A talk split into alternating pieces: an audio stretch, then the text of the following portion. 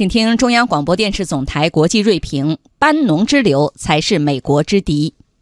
语不惊人死不休的史蒂夫·班农总算是又刷了把存在感。这位曾有着“白宫事业”之称的前美国总统高级战略顾问，趁机炮制了一篇长文，从六个方面妄言中国已经成为美国最大的敌人，怂恿美国不要在这场跟中国的经济战争中妥协，要用关税大棒干到底。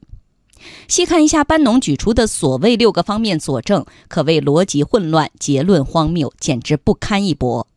比如，班农在文中指责中国一直在与工业民主国家开展经济战争。事实是中国“一带一路”倡议为全球搭建了共商、共建、共享的最大平台，成为全球最受欢迎的公共产品。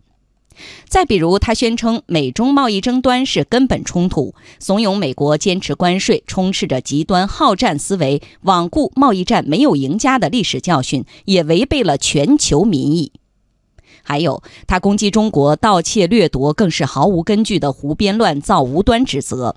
因为2017年中国国内专利、商标、工业品外观设计等各类知识产权的申请量都位列全球第一。二零一八年，中国创新指数跻身全球前二十强，位居第十七位，较上年提升五位。中国已经成为全球最大的知识产权物主之一，何来偷盗之说？在事实面前，班农神经错乱般的各种谎言，好比是一戳就破的肥皂泡，让人惊讶，却也只落得个贻笑大方。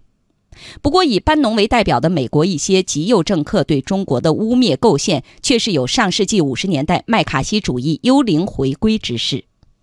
在经济全球化的今天，美国这个拥有超强科技、军事和经济实力的全球最发达国家，居然如此风声鹤唳，安全感已经差到要对全球关上大门，真是令人匪夷所思。斗外敌易，除心魔难。其实能打败美国的。只有他自己。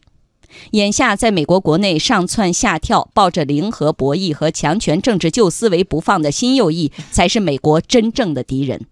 对于以班农为代表的这股新麦卡锡主义，美国人民应该警惕。